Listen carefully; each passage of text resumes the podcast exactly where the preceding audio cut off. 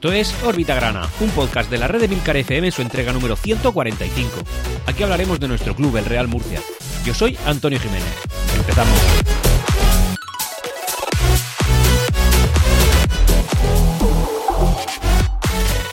Y hola, bienvenidos a todos una semana más. En este caso vamos a, tomarnos la licencia de que sea una quincena. Como sabéis, en la, en la jornada anterior no se publicó ningún podcast de órbita grana por motivos personales. Y nada, pero en fin, pues agradecer a todos los que me preguntasteis sobre el motivo de, mi ausencia, deciros que no pasa nada, todo está bien, el proyecto Orbita Grana es sólido, continúa, que alguno incluso hasta, hasta se alarmó en ese aspecto, no os preocupéis, como digo, seguimos aquí, pero sí que es verdad que bueno, que al final la vida te lleva por donde te lleva y algunas veces pues no puedes publicar y no pasa nada, y seguimos. Y aquí como esto es murcianismo, es constante. Así que, pese a los malos resultados, pese a lo que estamos viendo últimamente en el terreno de juego, pese a que no nos guste lo que estamos viendo, Orbita Grana continúa y lo va a seguir haciendo. Todo esto para deciros que también en las dos últimas jornadas los resultados deportivos no son los que nos están gustando. Sobre todo hace dos jornadas, del cual pues prácticamente no voy a comentar nada porque, en fin, ya está todo dicho y evidentemente no, no nos es nada satisfactorio recordar esos malos momentos. Pero sí que es verdad que esta jornada hemos enfrentado, nos hemos enfrentado a la Nucía, un equipo un poco extraño, ¿no? Un equipo con mucho capital y con muy poca afición que, eh, bueno, en el, en el que hemos sacado un empate. El año pasado compartimos también categoría en el grupo quinto, si no recuerdo mal, de Segunda Federación con, con este Nucía y nos vinimos con un resultado positivo, pero en este caso pues nos vamos a venir, o, lo hemos hecho ya, con un resultado un poco menos bueno no malo del todo, ha sido un empate. Un empate injusto, pero un empate injusto únicamente por una eventualidad del partido, una cosa que ha pasado, un gol de, de, falta directa por parte de Pablo Ganet, que sí que se ha metido en la portería y el portero la ha sacado desde dentro, pero que no ha subido el marcador. Evidentemente, en este, este gol, pues muchas veces nos cabreamos con el árbitro, pero tenemos que reconocer que ese árbitro, ese, perdón, ese gol era muy difícil de ver. Y si no es con la ayuda de, la tecnología, una tecnología como el VAR, que no llega a la primera federación, porque, oye, ¿para qué? Para eso están los equipos grandes, ¿para qué? Las categorías más importantes, la primera federación, la, segunda B Pro, como le iban a llamar al principio, ¿no? Una, una categoría también semiprofesional, más cercana a la profesional, o sea, a segunda división, que a segunda división B. Bueno, pues esta categoría no da para tener VAR. Así que si lo hubiera habido, no lo hubieran sumado, pero también es verdad, como digo, que no es muy reprochable al árbitro porque esa eventualidad eh, ha sido muy difícil de ver y de hecho, mm, tanto yo como creo tú que estás escuchando Orbita Grana, sabrás reconocer que en ese momento hemos pensado todos que no era gol. Pero luego, gracias sobre todo a la red social Twitter que, y, las fotografías que muchos asistentes al al partido sí han, han, publicado, pues hemos podido ver que sí, que efectivamente ha sido gol. Pero bueno, no vamos a recrearnos en esto, no vamos a estar martirizándonos. Vamos a empezar con la parcela social, que viene un poquito cargada, con noticias también ya eh, un, poco, un poco más atrasadas, pero que quería comentar. Y luego ya, como no, pasar a la parte deportiva. Durante estas dos últimas semanas, sobre todo hace dos, se han acaecido una serie de acontecimientos relacionados con el tema de la propiedad, sobre todo, como bien sabemos, Agustín Ramos y Felipe Moreno por el cual, pues bueno, han habido muchos rumores, muchas noticias y un poquito de relleno, por qué no decirlo, y también noticias muy importantes. Y entre estas noticias importantes podríamos destacar la más importante que hemos tenido posiblemente en décadas, que aunque de momento no se ha confirmado que esto haya sido así o que esté plasmado por escrito, sí que se ha dicho que hay un acuerdo verbal, esto es importantísimo, de verdad, con Hacienda y con Seguridad Social, por la cual el Real Murcia se va a comprometer a abonar una cantidad de, dinero a estos organismos, eh, en total eh, va a ser un pago a Hacienda de 1,5 millones y un millón a Seguridad Social antes de que acabe el año, a cambio de que el Real Murcia pues no sea embarcado embargado más en todos sus ingresos, que estamos teniendo bastante. De hecho, tanto es así que el Real Murcia ahora mismo tiene, no sé si son retenidos, porque no creo que los haya perdido, eh, los ingresos por derechos televisivos, los pocos derechos televisivos que se pueden conseguir en Primera Federación eh, por este tema, precisamente por no poder aportar un, un certificado diciendo que está al corriente de pago con Hacienda y Seguridad Social. Esta, en teoría, iba a ser una de las partidas más importantes en el presupuesto de los equipos de Primera Federación y, por supuesto, como no iba a ser de otra forma, en el Real Murcia. Así que, como digo, en caso de llegarse a ese acuerdo, entiendo yo que el Real Murcia eh, ingresaría esos, yo creo recordar de cabeza, os digo, vale unos 200.000 euros, 200 y pico mil euros por derechos televisivos y con una parte variable dependiendo de cuánta gente en la plataforma InSport TV marque al Real Murcia como su equipo favorito, que también podría eh, percibir. Pero bueno, llevamos viviendo en estos tipos de lodos ya mucho tiempo como para venir y escandalizarnos. Así que, oye, el Real Murcia, como digo, si esto es así, esta noticia, por cierto, la adelantó Gregorio León en Onda Regional de Murcia, y eh, lo que hay es un acuerdo verbal. Aún no se ha mm, confirmado que se haya formalizado por escrito o que realmente este acuerdo haya, haya llegado a buen fin totalmente. Es decir, yo prefiero ser en este caso cauteloso, no venirme muy arriba, porque puede ser muy peligroso confiarse. Ya sabemos que el Real Murcia está en una situación complicada y que en las circunstancias tal cual están ahora, el Real Murcia no tiene opción, por ejemplo, a recibir esos ingresos que he comentado, o tampoco tiene opción a subir a segunda división. Así que ese acuerdo se antojaba pues importantísimo. Pero el Real Murcia tiene que desembolsar eh, un millón para, una, para un organismo público y uno y medio para el otro. En teoría, esto no sería posible si no es porque Agustín Ramos y Felipe Moreno van a poner eh, pues de su bolsillo, se presupone, ese dinero y también otro dinero más, que ellos dijeron aproximadamente unos 5 o 6 millones de euros por cabeza, para que el Real Murcia pues, se ponga al día con todo y eh, bueno, pues ellos se conviertan en los máximos inversores, propietarios y dueños, por supuesto, del Real Murcia con, eh, según se ha calculado, aproximadamente más del 75% de las acciones del club murcianista. Estas son acciones que evidentemente eh, ellos lo que querían y, que, y de hecho Felipe Moreno lo impuso como condición, no quieren que sean préstamos convertibles en acciones, no quieren que sea promesas a futuro, no, quiere ser el propietario directamente. Y esto es una cosa que también está bien porque yo creo que en un principio eso lo que significa es un compromiso por parte, por parte de Felipe Moreno. Él quiere invertir su dinero, lo quiere arriesgar y quiere ser propietario de esta empresa que tiene que conseguir rentabilizar y que por supuesto le retorne un beneficio y que además eso evidentemente se vea bien plasmado pues en, el, en la trayectoria deportiva, en la trayectoria como club social de la ciudad de Murcia y de la región de Murcia, que es nuestro club, el Real Murcia. Así que Agustín Ramos y Felipe Moreno han sellado ese acuerdo. Ese acuerdo, como digo, con Seguridad Social y Hacienda y también entre ellos. ¿Cómo se va a formalizar este acuerdo? Pues muy sencillo. Ya en la página oficial del club y por supuesto en las redes sociales se ha oficializado la Junta General Ordinaria de Accionistas, que tendrán fechas el día 29 de noviembre a las 6 de la tarde en primera convocatoria y en caso de no eh, en fin, reunirse el quórum suficiente, pues segunda convocatoria al día siguiente a la misma hora. Estos días entre semana, yo para, ir tenéis que mandar, eh, los que tengáis derecho a asistir, evidentemente, eh, un email a juntageneral.realmurcia.es, tienes que aportar tu DNI o tu pasaporte y en caso de ser persona jurídica, pues el CIF y eh, bueno, pues simplemente con eso confirmarías tu asistencia. A mí es, me gustaría mucho ir, la verdad, pero como digo, siendo entre semana, se complica para cuadrarlo todo y pues nada, estaremos pendientes de lo que suceda pues vía, vía telemática. Así que los préstamos que Pedreño, Ramos y Tornel habían, habrían puesto para el Real Murcia, que eran convertibles en acciones, se convertirán en acciones. No se sabe cuándo, posiblemente no sea para esta Junta General. Y digo, eh, bueno, he dicho estos tres inversores porque son los que más aglutinan, incluido también Enrique Roca, pero luego también hay muchos pequeños inversores que también han hecho pues esos pequeños préstamos convertibles en acciones. Así que todo eso tiene que quedarse saldado, en teoría, antes del 31 de diciembre pero evidentemente la fuerza la está poniendo el músculo, lo están poniendo por los dos eh, socios que, que, lo están haciendo y son los que en realidad, en, eh, realidad no, que en su mayor parte van a conseguir que el Real Murcia pueda estar saliendo poquito a poco de esta situación. Posible escenario, oye, si todo se lleva a buen fin y el Real Murcia consigue abonar esas cantidades, gracias, como digo, a los, a los actuales dirigentes, al menos uno de ellos, Agustín Ramos, y un próximo nuevo dirigente que es Felipe Moreno, pues el Real Murcia pasaría a ser un club con, en teoría, normalidad absoluta. Es decir, pagando su deuda, que, la, que la seguiremos teniendo porque la deuda del Real Murcia es mayor, pero pagándola en plazos, sin el yugo de administraciones públicas embargándote e impidiéndote ingresar dinero, por tanto, no viéndolo, no viendo tus ingresos retornados en calidad futbolística para que este tipo de empresas, como lo es un club de fútbol, pueda ir aumentando su valor, ganando eh, partidos, subiendo de categorías y por supuesto aumentando aún más esos ingresos. Y oye, si las cosas vienen bien dadas por lo que sea, porque además parece que hay un empuje muy importante de cara a un posible ascenso esta temporada, eh, de hecho no en vano se ha hablado de, de fichaje, de hecho Agustín Ramos ya ha confirmado que van a haber al menos cinco fichajes en el mercado de invierno para intentar apretar, bueno, si el Real Murcia consiguiera ponerse de acuerdo con Seguridad Social y Hacienda, es decir, cerrar el trato que he comentado, consiguiera ascender y entonces ya empezaría a recibir derechos televisivos más potentes y si resulta que encima no te están embargando las, las administraciones públicas, pues oye, ya, ya, ya empiezas a ingresar fuerte, porque además el Real Murcia, por suerte, con la afición que tiene y con el apoyo de las empresas que se animan mucho cuando estamos en fútbol profesional, bueno, le darían al Real Murcia un, un, empuje muy gordo para, para intentar eh, limpiarte la deuda en no mucho tiempo. ¿eh? Un Real Murcia en segunda división con la deuda que tiene es perfectamente viable. Y en primera división ya ni os digo ¿Que me estoy viniendo arriba? No, yo soy cauteloso, pero evidentemente este es el escenario, entre comillas, más probable que hay.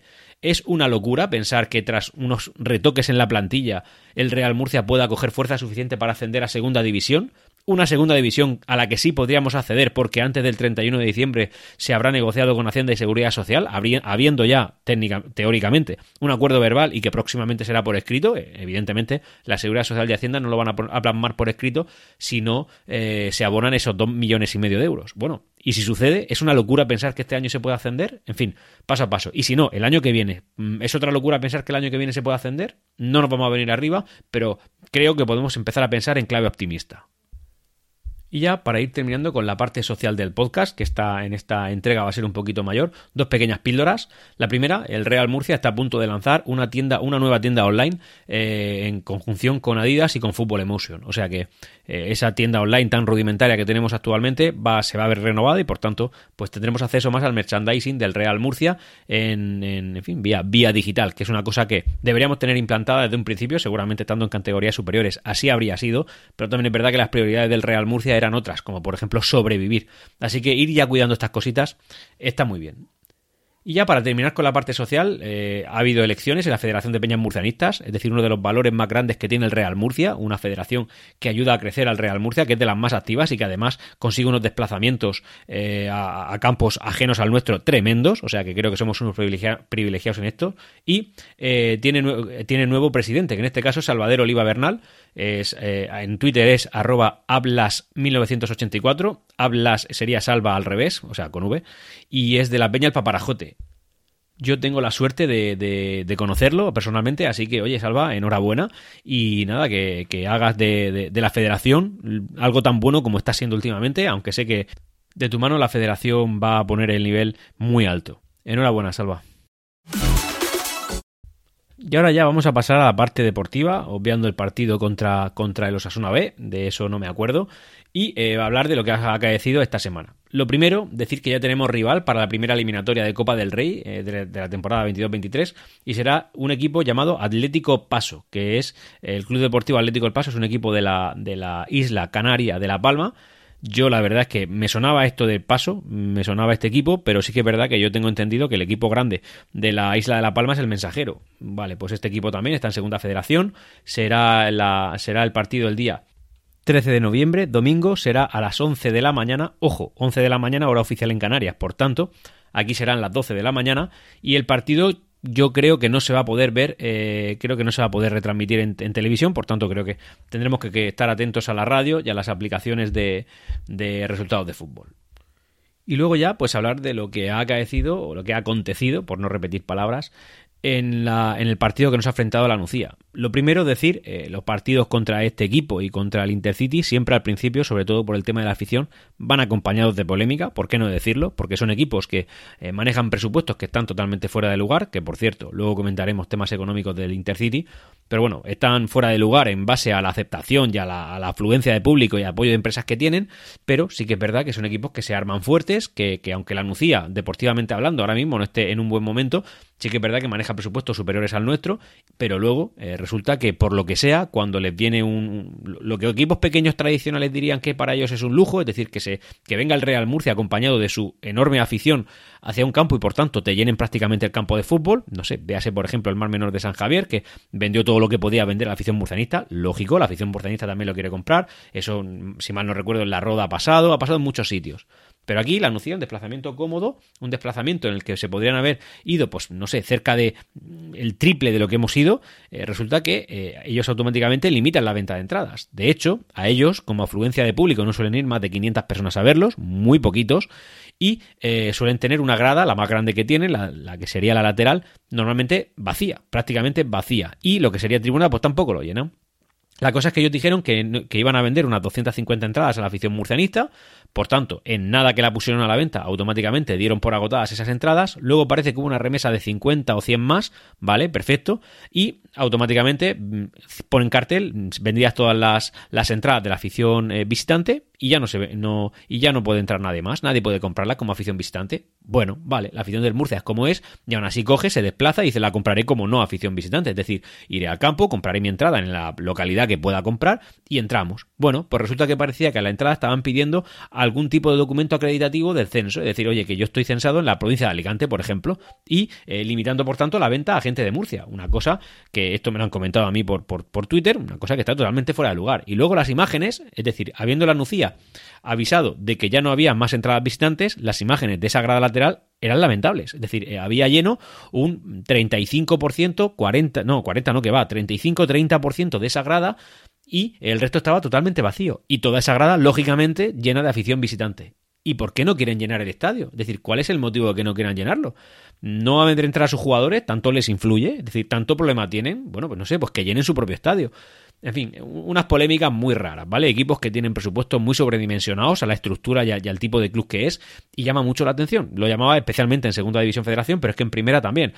Y esta vez no llama tanto porque, como digo, deportivamente hablando, no, no, ha sido, no, no ha sido lo mejor. Así que, bueno, la venta de esas 250 entradas iniciales se produjo en solo tres horas. Solo tres horas. Imaginaos si hubieran dejado, dado rienda suelta. Yo mismo, igual hasta me habría animado. Lo que pasa que, pues hombre, de si aquí en Murcia no las puedes comprar e ir ahí a la Nucía es arriesgarte a ir hasta allí y que no puedas comprar una entrada, pues hombre, no sé, no, no, hay gente que puede hacerlo, me alegro, me dais envidia, yo no puedo. Yo si voy es porque voy a ver partido, si no tengo que buscar otra alternativa. Y luego el partido que hemos estado viendo. Ha sido un partido que nos ha enfrentado, como digo, a este club alicantino y eh, es primo hermano de todo lo demás que hemos visto, dando como excepción lo que nos pasó contra los Asuna, que yo creo que no es, tampoco representa al Real Murcia, es decir, esa derrota no representa lo que el Real Murcia está haciendo. Pero este partido sí. Ha sido un partido en el cual no hemos sido dominados por la Nucía. Ahora bien, nosotros tampoco hemos dominado a nadie. Han habido alternativas, es decir, algún peligro de la mano del equipo alicantino y también peligros por parte del nuestro. Ahora, esto es tal cual lo voy a decir. Em, los peligros que genera el Real Murcia son todos o por faltas o por tiros de media o larga distancia. El Real Murcia no hace nada en el área rival, no hace nada, es incapaz, no tira entre los tres palos. Habría que ver lo que pasa con Miku, que ha salido de titular. Miku quitando el gol que le metió a la Sociedad Deportiva Logroñés, que fue el tercero, fue el que desatascó el partido para que fuera victoria, eh, Miku no ha hecho nada, absolutamente nada en ningún partido. Y es que Carrasco le está comiendo la tostada, que al final de este partido, por cierto, se han visto los dos en el, en el terreno de juego. Em, lo de Miku habría que verlo. Evidentemente yo nunca personifico en nadie, pero sabéis perfectamente, los que me escucháis asiduamente, cuáles son mis preferencias. Creo que Carrasco pues hombre, le falta un puntito de nivel, creo que Armando también, eh, creo que hay otros jugadores que no están dando lo que tienen que dar, y Miku era un jugador de esos que, no sé, me está sonando como, como aquellos que fichan, como Bayano, por ejemplo, que lo fichas como estrellita para la categoría, y después resulta que es que no te rinde nada. De hecho, no es que rinde en la media del equipo, rinde muy por debajo. Y es una cosa que está empezando a preocupar. Y entiendo yo que cuando Agustín Ramos dice que vamos a fichar a, jugadores en el mercado de invierno, se tiene que estar refiriendo a la delantera y al centro del campo, porque es que tampoco llegan muchos balones. Menos mal que tenemos buenos peloteros que desde fuera del área tiran. Y hablando de tiros de fuera del área, en una falta, en la ocasión más clara del Real Murcia, ha sido gol. Es decir, el Real Murcia, por mediación de una falta directa tirada por Pablo Ganés, que pasa por encima de, de, los defensores de la Nucía, y que el portero saca desde dentro de la portería, em, bueno, pues no nos ha sumado el gol. Lamentable, lamentable. ¿Culpa del árbitro? Pues en este caso yo es que tengo mis dudas, porque es que eso no lo ha visto nadie, nadie ha visto ese gol y hasta que no hemos visto imágenes que han venido después de eso de, en, en, redes sociales, que sí que hemos visto el balón claramente dentro, es que ni yo lo había, yo pensaba que era un palo, que había sido palo y que para afuera y que no había sido gol, pero no, resulta que sí lo ha sido. Si hubiéramos tenido VAR en esta categoría tan profesional, tan maravillosa que la Federación Española de Fútbol es la mejor que tiene, ¿no? La mejor categoría de la Federación de Fútbol, tuviera medios para tener, yo qué sé, llámame loco, una cámara y árbitros que puedan mirar una pantalla, es decir, un presupuesto enorme, bueno, pues no lo tenemos. Así que el Real Murcia ha perdido. ¿Resultado justo? teniendo en cuenta este gol no pitado, no, el resultado es injusto, porque el, resultado tendría que haber sido 0-1. Pero si hubiéramos ese error, que yo no se lo voy a achacar al árbitro, la verdad, eh, el, resultado ha sido justo. Pues sí, porque ni nos han dominado, ni hemos dominado, ni nos han tirado mucho, ni hemos tirado nada. Entonces, ha sido un partido meh. Ha sido un partido no muy interesante. No hemos sufrido, tampoco hemos hecho sufrir a nadie. En algún momento hemos presionado un poquito más que ellos, si es cierto, pero sin, sin hacernos valedores de, de ese gol que habría que haber metido. Entonces, pues ha sido un partido, como digo, un poquito raro. Eh, al principio de la alineación han habido cinco cambios de respecto a la, jornada anterior. Se veía que iba a haber muchos cambios porque la jornada anterior fue desastrosa, pero también es verdad que Pedro León te sale de, suplente. Pues hombre, no, no, no me termina a mí de cuadrar que Pedro León, es decir, yo uno de los mejores jugadores de la categoría, te salga de suplente. Pero sí que es verdad que ha salido Pablo Ganet también de, titular, ha salido Miku. Pues son cambios ahí que te, que te llaman un poco la atención. Es que a estas alturas que hagan cinco cambios, aunque te haya salido mal el partido anterior, ¿vale?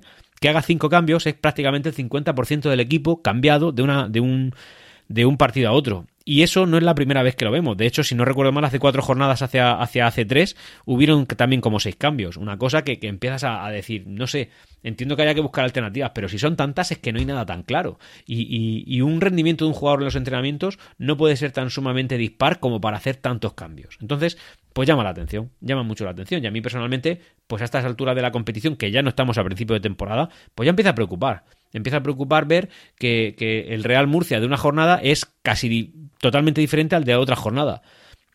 Y eso, no sé, me da la sensación de que Mario Simón pues todavía no lo tiene claro. No se lo estarán poniendo fácil, pero hombre, si apuestas por jugadores y más o menos todos sabemos cuáles son los jugadores que más rendimiento te pueden dar, pues tendrás que empezar a ponerlos. Y si tenemos poca fuerza ofensiva porque entre los tres palos no tiramos, pues tendrás que ver qué pasa en el centro del campo para que no lleguen a la delantera y qué pasa en la delantera que no los enchufan. De hecho, nuestros delanteros que han marcado. Carrasco ha metido, ha metido un gol, creo, uno o dos. Eh, Mico ha metido uno y ese uno, pues bueno, porque se la pusieron muy a huevo. Entonces, pues la verdad es que empiezas a preocuparte. Pero bueno, en cualquier caso, en la tabla clasificatoria no estamos tan mal, ya no estamos en la parte de arriba como, bueno, somos los que están en la pomada, ¿no? Estamos en playoff, ya no tanto así. Estamos ahí, no estamos lejos, pero tampoco estamos lejos de abajo. Y al final, el objetivo inicial de este año en la temporada era subir eh, de manera no directa, es decir, nos conformamos todos con playoff, pero llevamos unas jornadas que nos estamos alejando un poquito de ese objetivo. Así que ya para ir, vamos a comentar lo que son los resultados que se han, que han tenido a bien eh, estar esta, esta jornada y luego también, pues lógicamente, la clasificación. Baleares 4, Numancia 1, Castellón 1, Intercity 0, intratable el Castellón, ¿eh? Real Unión 1, Sociedad Deportiva Logroñés 1, Cornellá 0, Amorebieta 2. Aquí ya va empezando a moverse este equipo recién descendido. La Nucía 0, Real Murcia 0, Alcoyano 0, Eldense 0 y Osasuna B 0, Barcelona B 1. Osasuna B 0, Barcelona B 1, ¿eh? Osasuna B, el que nos metió 4 en casa. En fin, y circunstancias que se dan. La clasificación. El líder es el Castellón, además líder destacado con más de dos puntos por partido. Primero con 24 puntos en 11 jornadas. Tremendo, ¿eh? Tremendo lo que está haciendo el Castellón. Además, los últimos resultados que ha cosechado son bestiales. Es decir, no pierde desde el 27 de agosto, que lo hizo contra el Barcelona B, y desde entonces maneja 1, 2, 3, 4, 5, 6, 7 victorias y 3 empates. Espectacular. Honestamente, espectacular lo que están haciendo nuestros amigos de, Castellón. Segundo, el Dense a tan solo 3 puntos, 21 eh, puntos. Tercero, Real Sociedad, Real Sociedad B, a los que le ganamos en su propia casa, además con cierta solvencia, 20 puntos. Cuarto, Osasuna B, 17 puntos. Y quinto, Alcoyano con 17 puntos. Aquí se cierran los puestos de playoff. Inmediatamente después, y con un solo punto menos, nosotros, el sexto, Real Murcia con 16 puntos. Séptimo, Nastic empatado con nosotros 16 puntos. Octavo, Unión Deportiva Logroñés, 15 puntos. Noveno, Cornellá, 15 puntos. Décimo, Barcelona B, 15 puntos. Undécimo, Amorebieta, 14 puntos. Eh, décimo segundo, Atlético Baleares, 13 eh, puntos. Atlético Baleares que estaba en descenso, yo decía que no me cuadraba. Vale. Décimo tercero, Intercity, 13 eh, puntos también.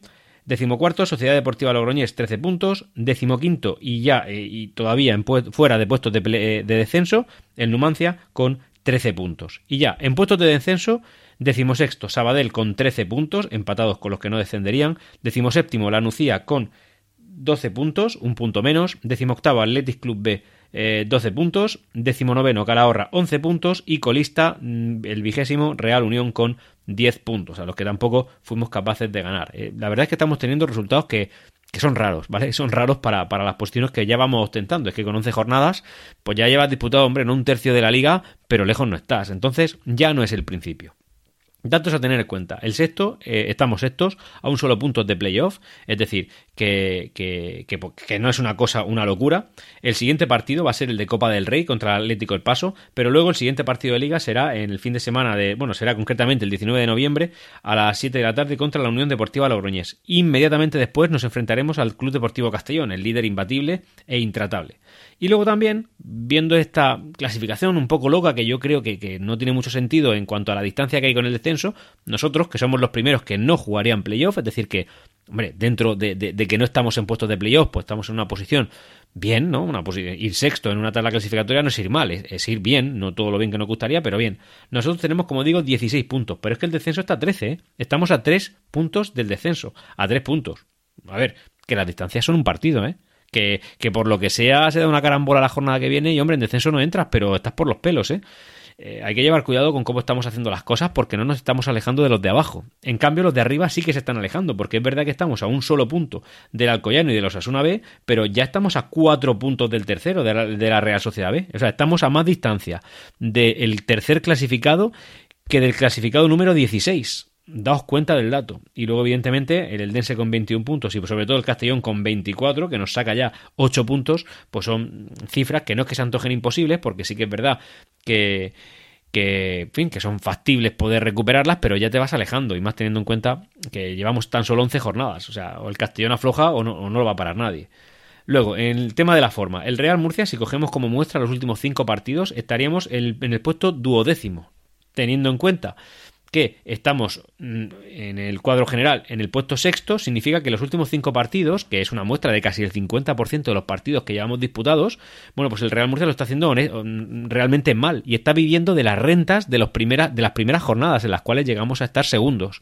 O sea que el Real Murcia está yendo de más a menos. Esto es un dato que nos da, evidentemente, cuando ves una muestra de lo que está haciendo en los últimos cinco partidos. Y esto es peligroso. Es decir, o estamos en una mala racha o el Real Murcia que vimos al principio era un espejismo. Entonces hay que llevar cuidado con esto. Y por supuesto, Mario Simón tiene que dar ya con la clave porque se está complicando el tema. Es decir, em, que no podemos tener cinco cambios en cada alineación de un partido a otro. O sea, no, no, eso no es factible. No es factible para ningún club que aspire a absolutamente nada. Y ya para ir cerrando el podcast, comentar píldoras. Eh, en este caso voy a traer una solo, pero que me llama mucho la atención. Y es que eh, han salido las cuentas que maneja el, Intercity o que manejó el año pasado en la segunda federación. Y es que el Intercity eh, es un equipo, como sabéis, que el primer club que, bueno, presume que ha hecho, ¿no? Que ha salido a bolsa, que salió a un precio en concreto, que la devaluación de su, del precio de su acción incluso habiendo ascendido ha sido pues prácticamente del, del 80%, es una locura, ahora mismo no sé cuánto está el precio de su acción, pero son cifras que dices, vaya, una burbuja se lió al principio, es decir, ¿quién va a comprar eso? Bueno, la cosa es que la temporada pasada ingresó 422.274 euros, es decir, ingresó menos que la mayoría de equipos de segunda federación. Es un equipo pues que, que, que por motivos no tiene arraigo, que ni en Alicante, o sea, la gente de Alicante es del Hércules, que es un equipo que está una categoría por debajo y tal. Bueno, los gastos que ha tenido ha sido, fueron el año pasado. ¿Eh? El año pasado era un año en el que el Real Murcia manejaba un presupuesto de cerca de, un millón de euros, no mucho más, ¿eh? incluso por debajo. No sé si eran 800.000 o una cosa así. Bueno, pues los gastos del Intercity el año pasado en Segunda Federación fueron de 5.462.315. Es decir, el año pasado este equipo perdió 5 millones de euros. Ya os digo yo que un equipo en primera federación, es decir, una categoría por encima de cuando son estas cifras. Un equipo en primera federación con un presupuesto de las pérdidas que ha tenido el Intercity es un equipo intratable en primera federación, intratable. Este esto está por encima de presupuestos de algún equipo de segunda división, de alguno. Eso solo las pérdidas, ¿eh? O sea, un equipo en segunda federación tuvo una cantidad de gastos superiores a algunos equipos de segunda división A.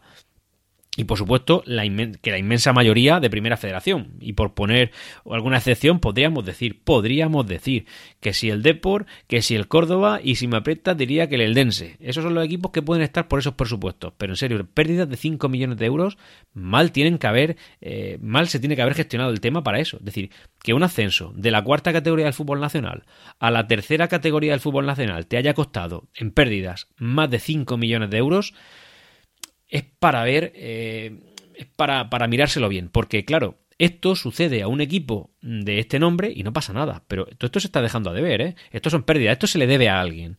Y luego un equipo como el Real Murcia, que se mata por pagar, que lleva años recortando deuda, que lleva años pagando de una manera eh, exagerada, por encima incluso casi de sus posibilidades, y lo asfixian, y lo asfixian, es decir, eh, en fin, por, dar datos, ¿vale? Este es el fútbol que tenemos en España y honestamente yo estoy muy desencantado con ese tema. Muchas veces lo pienso y digo, es que no merece la pena seguir esto, pero no por, por, por, mi club, que lo quiero, que estoy hasta, hasta, a punto de tatuármelo, por decir algo. Pero, pero no tiene ningún sentido que, este fútbol dé cabida a equipos que pierden en cuartas categorías de fútbol nacional 5 millones de euros. No tiene sentido. Y luego asfixies a los que sí que pueden generar ese dinero, pero si los dejas vivir un poco. En fin, historias, señores, historias. Llegados a este punto, no me queda más que despedirme, daros las gracias por estar eh, escuchando una semana más Orbita Grana, pediros disculpas por la ausencia de la semana pasada, pero seguro que sabréis perdonármelo.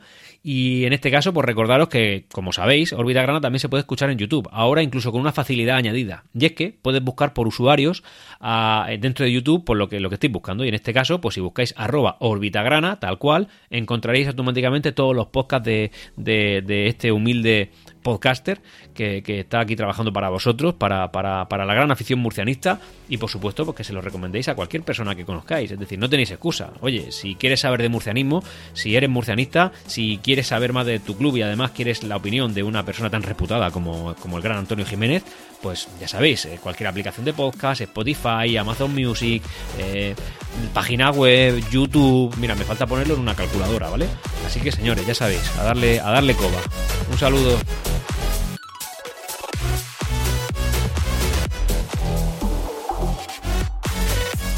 Hasta aquí Órbita Grana. Puedes ponerte en contacto conmigo a través de Twitter en arroba Grana y también en Discord en emilcar.fm barra Discord. Hasta pronto.